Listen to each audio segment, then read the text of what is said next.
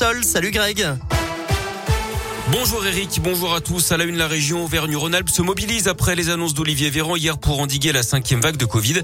Le ministre de la Santé a notamment ouvert l'accès au rappel du vaccin à tous les adultes de plus de 18 ans à partir de demain. Ça concerne ceux qui ont reçu le vaccin il y a au moins 5 mois. Chez nous en Auvergne-Rhône-Alpes, 114 centres de vaccination sont ouverts et vont augmenter progressivement leur capacité d'accueil. Dans la région, le taux de vaccination avoisine les 90% chez les 12 ans et plus d'après l'agence régionale de santé. Près de 685 000 personnes ne sont pas pas du tout vaccinés. Concernant le rappel, le taux est de 73,5% chez les 65 ans et plus. Du sport du foot avec la Ligue Europa et la victoire de Lyon, déjà qualifié 3 buts 1 à Brondby au Danemark hier soir. Doublé de Ryan Cherki, un but d'Islam Slimani.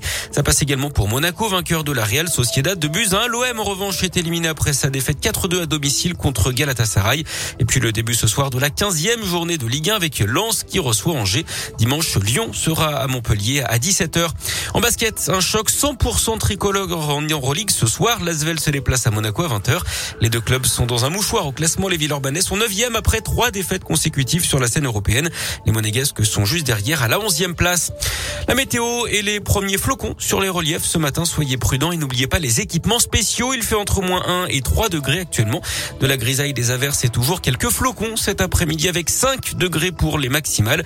Pour ce week-end des averses, c'est toujours un ciel très chargé demain et dimanche donc avec toujours ces risques de quelques flocons sur les reliefs du département.